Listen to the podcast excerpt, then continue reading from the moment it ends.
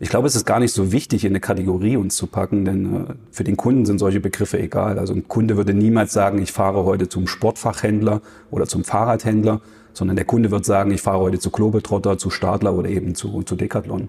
Und unser Ziel ist es, die erste Adresse für Sportprodukte für die Kunden zu sein, äh, sowohl on wie auch offline.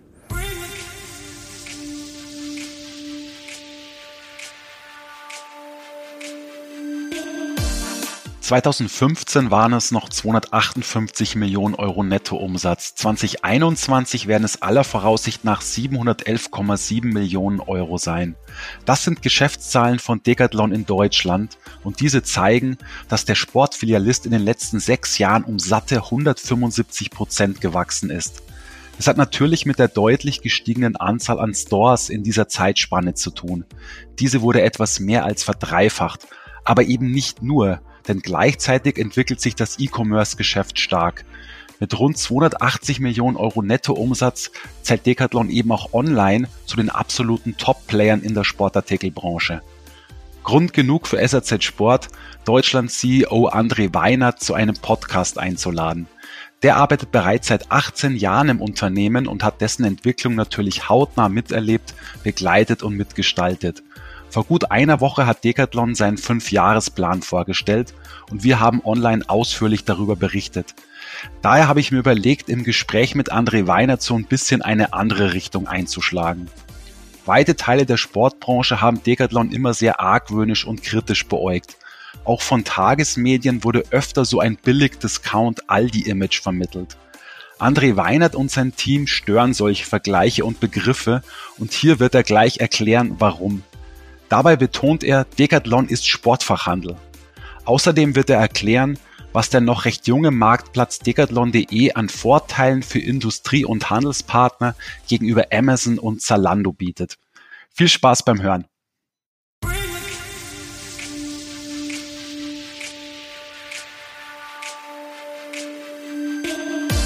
Das ist der SAZ Sport Podcast. Wir sprechen mit den wichtigsten Denkern und Köpfen der Branche über Entwicklungen am Markt.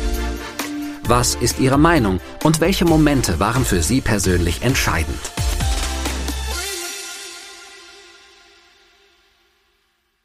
André, herzlich willkommen zum Podcast von SAZ Sport. Wir hatten euch ja schon länger auf der Liste. Schön, dass es geklappt hat und das auch noch vor Ort bei uns in der Redaktion. Vielen Dank, Florian. Wir freuen uns auch sehr, hier zu sein.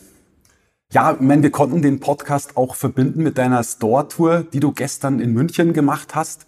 Ähm, wie oft machst du eigentlich solche Beru äh, Besuche in euren Läden? Ich meine, ihr betreibt bald 84 Stores in Deutschland. Bis Ende 2022 sollen es dann sogar 90 sein. Also wie viel bist du so unterwegs im Jahr, um in den Shops, ich sag mal so, nach dem Rechten zu sehen?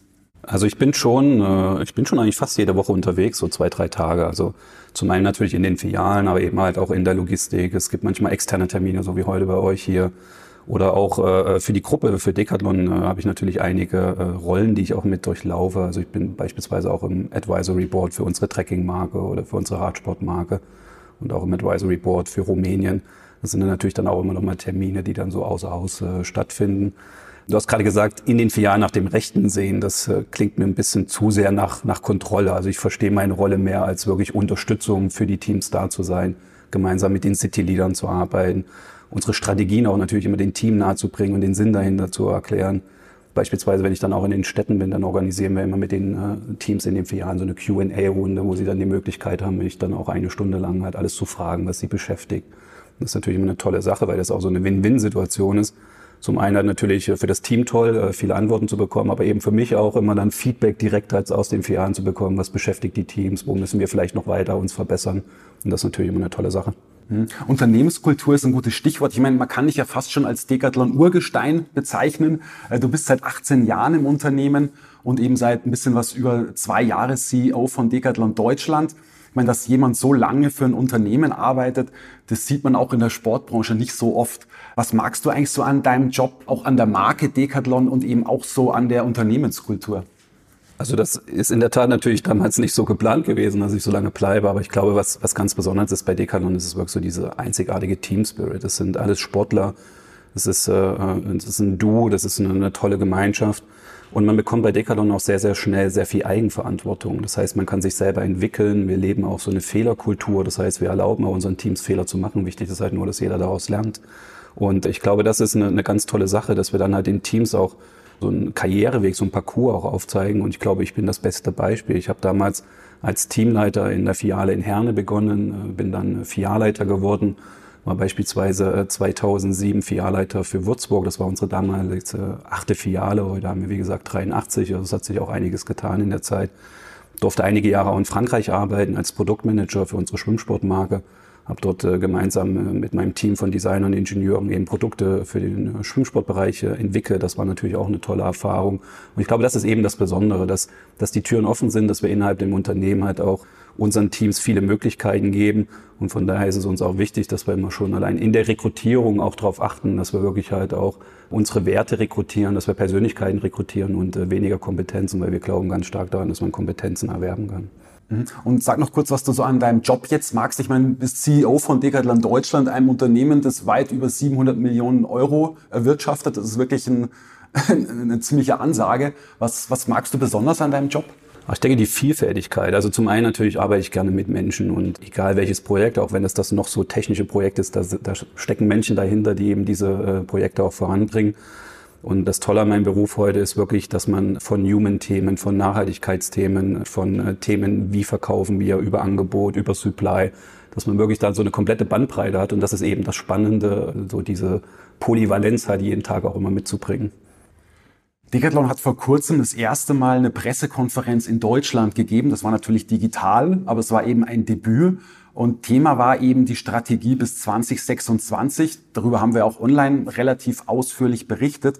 Und ich muss sagen, ihr wart da schon sehr nahbar, transparent und offen.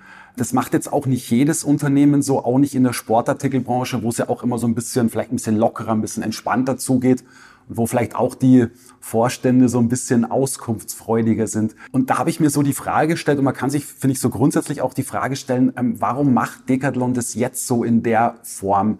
Meine These lautet, korrigiere mich da, wenn ich falsch liege, aber Decathlon hat, hat sich auch deshalb mal so präsentiert, um so ein bisschen sein Image in der Branche und auch in Richtung Tagesmedien zu korrigieren. Weil da hieß es ja schon öfter, ja, Decathlon ist so der Aldi des Sports. Und ja, ich muss auch sagen, wir haben zuletzt den Begriff des Sportdiscounters wieder fallen lassen. Ich weiß, dass dich oder euch ähm, diese Begriffe oder dieser Begriff und solche Vergleiche stören. Ich meine, du wurdest ja auch explizit von dem Medienvertreter in diesem Q&A-Teil darauf angesprochen, also Frage-Antwort was eben im Anschluss an deine Präsentation möglich war. Ähm, liegt da so falsch mit der Imagekorrektur? Also erstmal freue ich mich zu hören, äh, dass dir unsere Pressekonferenz gefallen hat. Wie schon gerade auch erwähnt, wir sind bei Decathlon, äh, wir sind alle Sportler, wir sind per Du, wir sind freundschaftlich miteinander unterwegs und das war uns eben halt auch wichtig, diesen Spirit in dieser Pressekonferenz auch so rüberzubringen und zu leben. Also äh, von daher freut es mich schon mal, dass das uns geglückt ist. Zu deiner Frage, also wir haben in der Vergangenheit uns natürlich äh, sehr stark auf uns selber konzentriert, was auch gut war, weil wir erstmal Fuß auch äh, auf dem deutschen Sportmarkt äh, fassen mussten. Und wir haben aber heute eine Größe erreicht mit über 5000 Mitarbeitern, mit über 80 Filialen, mit einem Bruttoumsatz dieses Jahr, der Forecast liegt bei 950 Millionen Euro und das trotz Corona, wo wir uns dann jetzt einfach auch nicht mehr so verstecken können und auch gar nicht mehr wollen. Für mich ist das weniger eine Imagekorrektur, sondern vielmehr vielleicht ein Öffnen ne, für den Dialog und ein Angebot halt auch des besseren Kennenlernens. Und äh, wir sind sehr stolz darauf, was wir die letzten Jahre erreicht haben, nämlich Sport möglichst vielen Menschen äh, zugänglich zu machen. Wir haben eine klare Vision, ein klares Ziel in den kommenden Jahren und das möchten wir natürlich mit der Medienwelt und letztendlich auch mit unseren Kunden teilen. Aber dich nerven solche Vergleiche und, und dieser eine Begriff ähm, Sportdiscounter, Aldi des Sports, das stört dich schon oder stört euch schon, oder? Ist, also Discounter in Deutschland ist ja nicht negativ behaftet. Ne? Wir haben ja eine, eine klare Discounter-Kultur. Aber es stört mich insofern, weil es einfach nicht die Realität ist. Also äh, wir haben zum einen wirklich Teams, wir bieten Beratung an, äh, wir bieten Service an. Ein Discounter ist doch eher immer äh, vom Sortiment halt sehr klein gehalten. Wir sind eher sehr groß im Sortiment. Und von daher Discount ist Rabatt, bei uns ist Everyday Low Price. Also es ist eigentlich ganz, ganz viele Dinge, die komplett anders sind. Und, und von daher sagen wir, wir sehen uns gar nicht als, als Discounter, sondern wir stehen uns halt eher als eine, ein Sportfachhändler. Okay, also ihr würdet euch als Sportfachhändler auch durchaus bezeichnen, weil da ja natürlich das Thema Beratung an allererster Stelle steht und ich gebe zu. Also mein Eindruck, wenn ich an Decathlon denke, ist es nicht in allererster Linie die Beratung, sondern die super Auswahl, die vielen Sportarten, das Preis-Leistungs-Verhältnis. Aber erst dann, da kommt mal eine Weile nichts und erst dann kommt die Beratung. Also ihr würdet euch tatsächlich auch als Sportfachhändler sehen. Also das ist eine ziemlich gute Frage. Wenn ich, wenn ich nur mal allein das EHI Retail Institut nehme, die führen uns in ihren Studien als Sportfachhändler. Und ihr habt zuletzt in eurem letzten Artikel habt ihr uns als äh, Sportfilialiste bezeichnet. Aber ich gebe dir recht, Decathlon passt in keine klassische Schublade. Also unsere DNA ist der Handel. Dazu kam dann Ende der 90er halt auch noch die Marken und aktuell entwickeln wir uns online von, von einem Online-Händler zu, einem, zu einer Sportplattform. Ich glaube, es ist gar nicht so wichtig, in eine Kategorie uns zu packen, denn äh, für den Kunden sind solche Begriffe egal. Also ein Kunde würde niemals sagen, ich fahre heute zum Sportfachhändler oder zum Fahrradhändler, sondern der Kunde wird sagen, ich fahre heute zu Globetrotter, zu Stadler oder eben zu, zu Decathlon. Und unser Ziel ist es, die erste Adresse für Sportprodukte für die Kunden zu sein, äh, sowohl on wie auch offline. Aber ihr wollt in Zukunft mehr auch in Richtung qualifizierte Beratung investieren, weil ich glaube, das war in der Vergangenheit nicht so euer Fokus.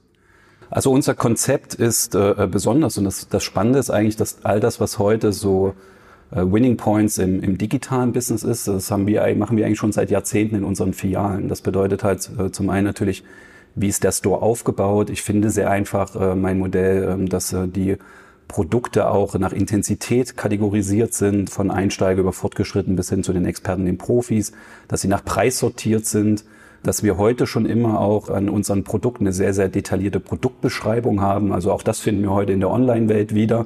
Und das heißt eigentlich, äh, viele Punkte, die heute online funktionieren, hat unser Konzept schon umgesetzt und wir haben natürlich die Selbstbedienung damit auch gefördert. Aber jeder Kunde, der bei uns im Store halt eine, eine qualitativ gute Beratung erfahren möchte, der soll die natürlich auch bekommen. Es ist natürlich so, wenn ich heute in euren Store München Schwanthaler Höhe gehe, dann würde ich da bei allem Respekt nicht von Erlebnisstore sprechen, sondern das ist für mich halt schon Sportdiscount. Und ich kann noch mal kurz erklären, was ich unter Sportdiscount verstehe. Das ist eine relativ schlichte Warenpräsentation, hat so ein bisschen was, ein Ambiente von einer Lagerhalle. Generell ist die Optik halt nicht so ansprechend, die Atmos, die sportliche Atmosphäre ist einfach so nicht vorhanden. Und jetzt kann man natürlich sagen, ja, ich meine, ihr seid dort relativ klein mit 1200 Quadratmetern. Und da ist es vielleicht auch nicht so leicht, eine Atmosphäre zu schaffen bei so einem so großen Produktsortiment. Aber meine Frage ist, würdest du sagen, dass Decathlon in den letzten Jahren schon so einen Wandel in Richtung mehr Qualität vollzogen hat, vielleicht auch auf allen Ebenen? Oder würdest du sagen, nee, wir sind eigentlich jetzt seit zehn Jahren mehr oder weniger derselbe? Nein, wir haben uns natürlich weiterentwickelt und, und werden das mit Sicherheit auch in der Zukunft weiter tun. In unserem Businessplan 2022, 2026 haben wir auch niedergeschrieben, dass wir weiter unser Kerngeschäft stärken wollen, also unsere Experience Stores. Bei den Kleinflächen stoßen wir da an unsere Grenzen. Und du hast gerade den Store in der Schwanthaler Höhe angesprochen, der hat 1200 Quadratmeter. Und äh, falls du noch nicht in unserer neuen Filiale in München unter Föhring gewesen bist, welche wir Mitte diesen Jahres eröffnet haben, dann lade ich dich auf jeden Fall mal ein, die zu besuchen. Das ist jetzt in Bayern die größte Filiale mit einem richtig starken Sortiment, mit ganz, ganz viel Testmöglichkeiten. Und ich glaube, dass du dann da auch einen anderen Eindruck gewinnen wirst. Aber was auch wichtig ist, dass Shopping Experience nicht immer nur Testflächen beispielsweise bedeuten. Ne? Ich glaube auch allein unser Konzept trägt für sehr viel Shopping Experience bei. Also das startet schon allein mit einem kostenlosen Parkplatz vor der Tür. Das äh, geht weiter über das, was ich eben auch kurz angesprochen habe. Wie sind unsere Stores aufgebaut? Also sehr einheitlich, sehr einfach, nach Sport kategorisiert, auch einfach zu finden. Es ist nach Preis auch sortiert. Shopping Experience bedeutet beispielsweise auch im Checkout. Also wir haben, wir arbeiten mit RFID zusammen und es ist auch immer so ein Aha-Effekt, wenn dann die Kunden an der Kasse halt äh, gar nichts mehr anscannen müssen, sondern das automatisch erfasst wird. Also Shopping Experience sind, sind ganz, ganz viele unterschiedliche Facetten und da wollen wir natürlich auch unser Konzept in der Zukunft weiterentwickeln, weiterentdecken, weiter testen, weiter transformieren und dafür haben wir eben halt auch das Decathlon Retail Lab gegründet. Das ist so ein kleiner Testbereich, äh, der, wo wir auch äh, unser Budget dort äh, mit reingeben, um eben genau zu verstehen, was sind Consumer Insights, was sind Kundenerwartungen, um dann eben halt auch Lösungen zu finden, die wir in den, in den Stores testen können und später dann noch ausrollen können. Du sag vielleicht noch kurz, 83 Stores, bald werden es ja 84 sein mit dem in Jena. Wie viel gehören da der Kategorie Experience an? Was würdest du sagen? Also hat es immer nur mit der Größe der Fläche zu tun oder kann aus deiner Sicht auch ein 2000 Quadratmeter oder ein 3000 Quadratmeter Laden experienced, experienced sein, sage ich mal? Auf, auf jeden Fall. Also es hängt natürlich auch vom Einzugsgebiet ab. Ähm, ich, ich gebe dir ein Beispiel. Wir haben in Fulda eine Filiale, die ist 2000 Quadratmeter. Fulda ist ein etwas kleineres Einzugsgebiet. Ähm, natürlich sieht der Wettbewerb da auch anders aus. Da ist man mit einer 2000 Quadratmeter Filiale bestens äh, positioniert und man, man ist die Nummer eins vor Ort lokal. Eine 2000 Quadratmeter Filiale, wie gerade angesprochen, in München, dann geht man doch eher unter und da braucht man sicherlich ein bisschen mehr Fläche, ein bisschen mehr Power, um auch Decathlon richtig präsentieren zu können. Das heißt, wie viel Experience Store ungefähr würdest du, würdest du sehen von diesen 84 dann circa? Das ist eine, eine schwierige Frage. Ähm, ich, ich sage einfach mal 84 Filialen. Nein, natürlich wissen wir auch, an welchen Stores wir unsere Hausaufgaben noch machen müssen. Und das habe ich jetzt auch schon in der Presse das ein oder andere Mal erwähnt. Wir werden weiter in unser Store-Portfolio auch überarbeiten. Wir sehen bis 2026 insgesamt 110 Standorte in Deutschland. Aber wir werden natürlich auch weiter relokalisieren. Wir haben ein gutes Beispiel. Nächstes Jahr werden wir in Regensburg von einem Ende der Stadt aufs andere ziehen, um dann dort auch unsere Fläche zu vergrößern und einfach am noch attraktiveren Standort in Regensburg vertreten zu sein. Okay. Ich meine, es gibt ja diesen schönen Spruch, Erfolg macht sexy und ihr habt definitiv Erfolg und seid mit so einem hohen Volumen, was ihr eben verkauft und absetzt, also jetzt 2021 werden es ja aller Voraussicht nach 712 Millionen sein, da seid ihr natürlich begehrt ähm, bei, der, bei den Industriemarken. Und gut, ihr habt ja immerhin einen Anteil von 20 Prozent, glaube ich, insgesamt von Industriemarken, also 80 Prozent Eigenmarken, 20 Industrie. Merkt ihr, dass sich euer Image bei den Industriemarken verbessert hat? Mit steigender Bekanntheit und Größe wird man natürlich in der Branche auch mehr wahrgenommen, als das vielleicht früher der Fall war. Und äh, wir sind sehr froh, dass wir äh, auch mit vielen großen Marken ein sehr partnerschaftliches Verhältnis haben. Jetzt beispielsweise auch mit äh, Adidas, Hummel und Reebok, große Marken, die auch direkt auf unser Marktplatzbusiness mit eingestiegen sind. Wir haben auch ganz, ganz viele spannende kleine Marken, wie äh, Runamics, wie Puya, die auch hier beispielsweise äh, in München mitsitzen. Und äh, das ist natürlich eine tolle Sache. Wir öffnen uns aktuell stark und wir gehen auch davon aus, dass wir halt auch äh, darüber hinaus weitere spannende Kooperationen auch um Partnerschaften schaffen können in den kommenden Jahren. Und nicht nur über die Marktplätze, sondern auch in den stationären Filialen dann. Oder sprichst du jetzt eher von den Marktplätzen? Sowohl als auch. Also beides.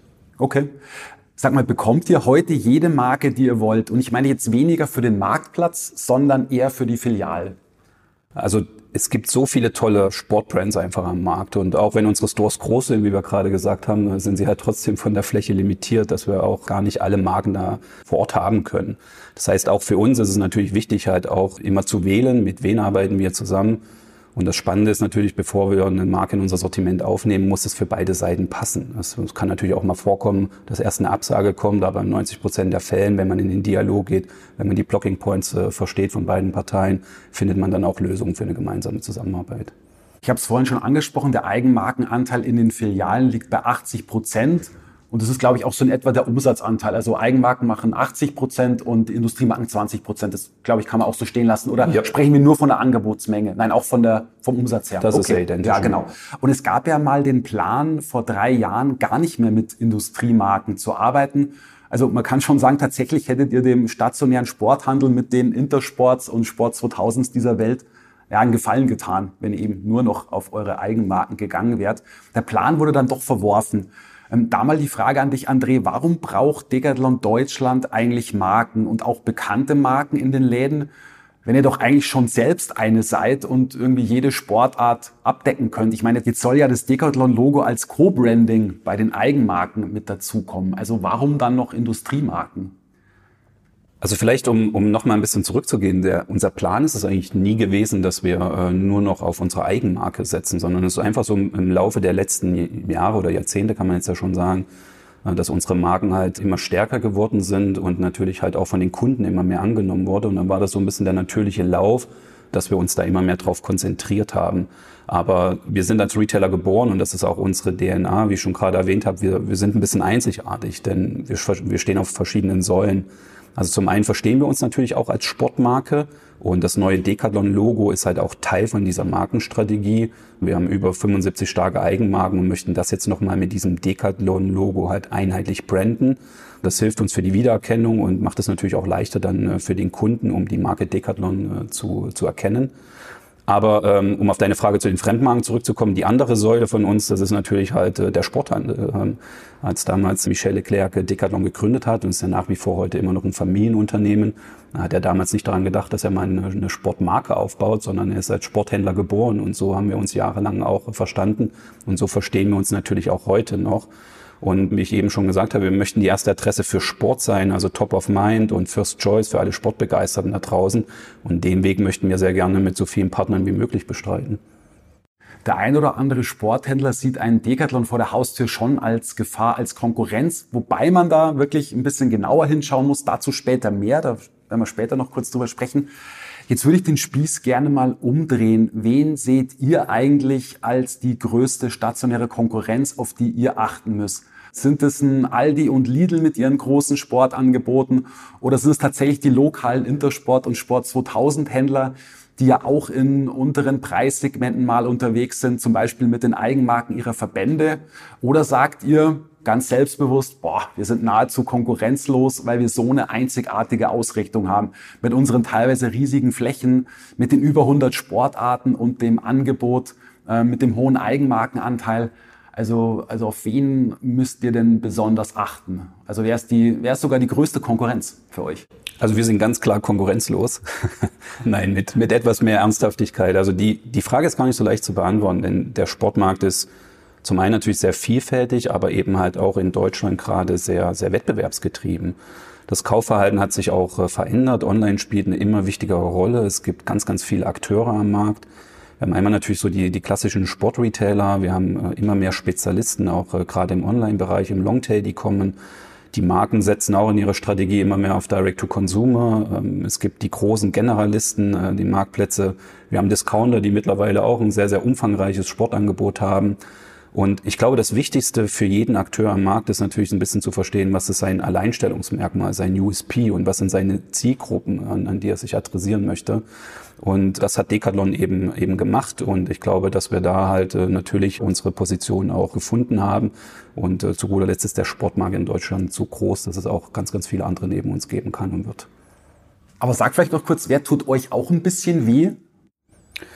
Also wenn man eben die ganzen Akteure, die ich gerade auch aufgezählt habe, nimmt, äh, schneidet natürlich jeder ein Stück vom Kuchen ab. Also ich, ich würde das gar nicht so kategorisieren, sondern ich glaube, es ist auch wichtig, immer sehr offen auch am, mit offenen Augen an den Markt halt zu gehen und zu schauen, was macht der ein oder andere. Und ich glaube, dass man von jedem was lernen kann, egal ob das jetzt ein Discounter ist oder eben ein Top-Spezialist im Longtail. Alle bringen sicherlich gute Dinge mit und äh, das ist sicherlich auch was, was ganz spannend ist für alle.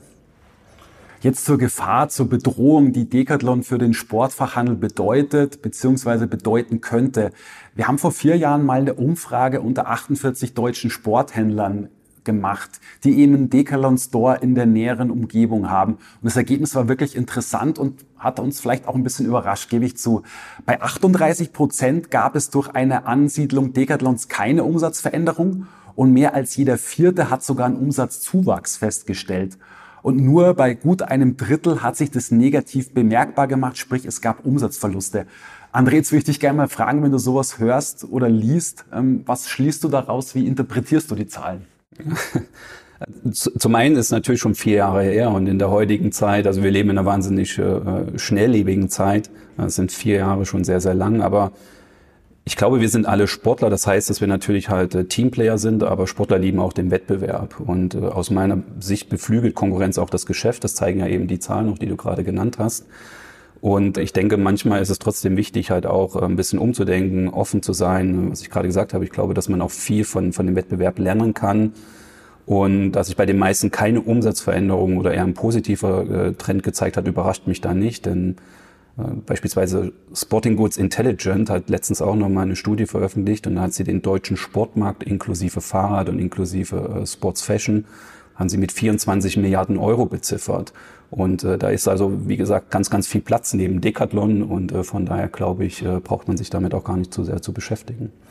Wie würdest du heute so euer Verhältnis zum lokalen Sporthandel bezeichnen? Wie ist so das Miteinander? Ich meine, es war ja schon mal schön zu sehen, dass es auch Allianzen geben kann, zumindest mit den Verbänden Intersport und Sport 2000. Ihr drei habt ja zu Anfang des Jahres einen gemeinsamen offenen Brief verfasst an die Politik während des harten Lockdowns. Also die Pandemie war natürlich und ist nach wie vor ja sehr herausfordernd und, und zu der Zeit auch mit den geschlossenen Filialen, mit unseren Teams, die wir teilweise in Kurzarbeit stecken mussten, äh, war dieser Schulterschluss eine tolle Sache, weil wir einfach äh, geschlossen auch gezeigt haben, Sport und Gesundheit ist nicht zu trennen. Und das war so ein bisschen natürlich auch den, ein Appell an, an die Bundesregierung, um zu sagen, der Einzelhandel hat generell natürlich halt dadurch, äh, durch diese Entscheidung halt große Umsatzrückgänge. Natürlich sind dadurch auch gerade bei kleineren Händlern viele Existenzen auch bedroht. Und das war eigentlich wirklich auch mit dem Appell unser Ziel, darauf aufmerksam zu machen, wenn auch leider mit wenig Erfolg. Okay, ja. Und sag vielleicht noch kurz was zu eurem Verhältnis zum lokalen Sporthandel. Ähm, wie, wie ist so das Miteinander? Kann es da durchaus an der einen oder anderen Stelle mal Kooperationen geben? Gibt es die vielleicht sogar schon oder macht da jeder so ein bisschen sein eigenes Ding? Also die, die gibt es in der Tat, aber die sind dann eher wirklich lokal. Also wie, auch schon gerade gesagt, es gibt viele Standorte, ähm, wo wir auch Wettbewerber direkt mit nebenan haben als Nachbarn oder sogar unter einem Dach sind. Und äh, da die Filialleiter beispielsweise und Filialleiterinnen tauschen sich da schon auch regelmäßig aus. Also man spürt schon auch da, dass da ein immer mehr Miteinander ist. Und äh, ich glaube, das ist ein guter und ein richtiger Weg. Fair Play ist im Sport und genauso sollte es eben auch Fair Play bei, bei uns sein im Business. Das Interessante ist ja zumindest digital würde Decathlon gerne mit dem Sporthandel arbeiten und zwar auf dem hauseigenen Marktplatz, der seit April live ist. Sag mal, was hat er jetzt dort wirklich für Vorteile, die er vielleicht bei einem Amazon oder Zalando eben nicht hat? Also was macht euch vielleicht auch sogar noch attraktiver? Ich glaube, der erste und wichtigste äh, Vorteil, und das war auch so ein bisschen äh, das Feedback, was wir aus der Branche bekommen haben, ist äh, natürlich halt unser Sport-Know-how. Also wir sind alle Sportler und Sportlerinnen bei Decathlon. Unsere Mitarbeiter haben die fachliche Kompetenz. Sie leben den Sport in der Freizeit. Also so Sport ist Teil unserer DNA. Und das ist natürlich halt auch äh, was, was ganz Besonderes, was die Generalisten natürlich nicht mitbringen. Und wenn wir sagen, äh, wir wollen die erste Sportplattform auch werden, ähm, das, das ist nicht nur ein Sportprodukt, das ist weit mehr. Das ist natürlich auch Content, das ist Inspiration, das ist Coaching. Und alles bringen wir heute schon mit. Da haben wir heute schon wahnsinnig viele Dinge und von daher äh, eignen wir uns da natürlich als Partner sehr, sehr gut. Das zweite ist halt, und, und das ist sicherlich auch ein sehr großer Unterschied, wir sind Omni, wir haben auch noch Stores. Also beispielsweise in all unseren Filialen, all unsere Mitarbeiter haben ein Tablet und heute ist es schon bei Ihnen auch wirklich im Mindset drin, wenn ein Produkt in der Filiale nicht verfügbar ist, weil wir natürlich auch nicht immer das komplette Sortiment im Store haben können, dass wir dann den Kunden eben über Auswahl Plus, über das Tablet unser komplettes Sortiment online zeigen, um da Alternativen für den Kunden zu finden. Und darauf haben unsere Marktplatzpartner natürlich morgen auch Zugriff drauf. Und das ist sicherlich was, was ganz Besonderes, diesen stationären Handel on und offline halt miteinander zu, zu fusionieren. Okay, äh, ist angekommen und sagt vielleicht noch kurz, hat er denn noch sonst noch irgendwelche Vorteile? Also warum kannst du ihm sonst noch zu eurem äh, Marktplatz raten? Wir haben ja mittlerweile innerhalb von sechs Monaten, da sind wir auch ganz stolz drauf, haben wir mittlerweile ja schon über 80 Partner auch drauf mit über 10.000 zusätzlichen Produkten. Und wenn ich einfach mal Ihr Feedback nehme, jetzt in den letzten sechs Monaten war das Feedback toll, dass wir eine Partnerschaft finden, die auf Augenhöhe ist. Denn bei den großen Generalisten ist es oft sehr anonym. Und ähm, auch wenn der Sportmarkt sehr groß ist, die Sportbranche ist dennoch klein und es tut auch einfach gut, da einen Dialog zu haben, einen Austausch zu haben, ein, ein gemeinsames Miteinander. Und ich glaube, das ist das, was wir natürlich auch noch on top bieten können. Okay. Und was macht dich zuversichtlich, dass auch der Verkauf von Premiumware, also quasi hochpreisig natürlich, über euren Marktplatz funktionieren wird? Oder sieht sich Decathlon.de eher als digitalen Kanal, worüber eben der Händler oder die Marke auch äh, übrig gebliebene Ware abfließen lassen kann? Also sprich Altware, Restposten oder ist euch das letztlich völlig egal? Nein, das ist uns natürlich nicht egal, aber es wird natürlich auch so sein, dass, dass sicherlich auch Auslaufmodelle auf dem Marktplatz mit zu finden sind, so wie das heute bei den anderen äh, Marktplätzen auch üblich ist. Was ganz wichtig ist, wir selbst bei Decathlon haben ja Premium-Produkte. Also wenn ich jetzt nur mal in den, in den Radsportbereich reinschaue, wir haben Fahrräder auch, die einen Verkaufspreis haben bis hoch bis zu 4000 Euro. Also sehr, sehr qualitative Produkte. Und aktuell, gerade natürlich auch noch durch die Lieferengpässe äh, geschuldet, die kommen rein und gehen sofort wieder raus. Also das heißt, wir haben heute die Kunden schon bei uns. Unsere Kunden sind es auch gewöhnt, im Premium-Bereich zu kaufen. Und von daher mache ich mir da eigentlich überhaupt gar keine Sorgen. Auch, äh, auch die Marken werden sehen, dass es da ganz, ganz viele Möglichkeiten für sie gibt.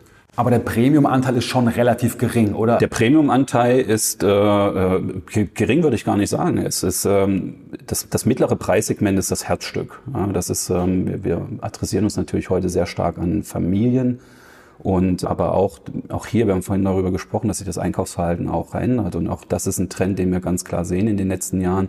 von dem Einstiegsprodukt weg und mehr wirklich in das mittlere und das höhere Preissegment rein, nachhaltiger zu kaufen, mehr auf Qualität zu achten. Und da haben wir uns natürlich auch super positioniert. Wir haben äh, das an den Kunden auch einfach gemacht mit der Produktauszeichnung in den Stores und online. Das heißt, wir haben eine 100er, 500er und 900er Serie. Auch da kann der Kunde halt super schnell erkennen, äh, in welchem Segment bewegt er sich hier eigentlich gerade und äh, welche Qualität kann er dann für seinen Preis auch erwarten. Ich würde gerne noch was zum Thema Personal wissen. Decathlon Deutschland wird ja in den nächsten Jahren weiterhin stark expandieren. Klar, das habt ihr auch schon in eurem Strategiepapier erklärt, sowohl offline als auch eben online mit dem Marktplatz. Und ihr beschäftigt ja derzeit tatsächlich über 5100 Mitarbeiterinnen und Mitarbeiter. Also wirklich das allein in Deutschland, das ist schon äh, eine stolze Zahl. Meine Frage wäre, um wie viel soll das Team jetzt eigentlich noch wachsen und in welchen Bereichen werdet ihr euch am meisten verstärken? Also wir suchen aktuell wirklich viele neue Teammates für ganz spannende Stellen. Also ein Blick auf unsere Karriereseite lohnt sich auf jeden Fall. Die Bereiche sind sehr unterschiedlich. Von digitalen Berufen im IT-Bereich, im E-Commerce, äh, Marketingstellen bis hin wirklich auch ähm, Verkaufspersonal, Teamleiter in unseren Stores. Da suchen wir eigentlich äh, in, in allen Bereichen. Und was auch ganz spannend ist, vielleicht an der Stelle auch nochmal zu, zu erwähnen, wir sind ein bisschen davon weggegangen, dass wir wie in der Vergangenheit nur ein Headquarter haben, ähm, unsere Zentrale in Plochingen. Wir haben uns mehr geöffnet, auch um noch attraktiver am Arbeitsmarkt zu sein und sprechen heute von vier Campus. Wir haben einen in Schwetzingen bei Mannheim, unser großes Logistikzentrum ist, äh, einen in Dortmund und einen in Berlin. Und äh, diese Flexibilität halt auch äh, anzubieten, zum einen natürlich unseren Teammates intern für Karrierewege intern, aber eben natürlich auch extern jetzt bundesweit fast äh, rekrutieren zu können, hilft uns eben natürlich auch äh, für unsere Arbeitgebermarke äh, Decathlon.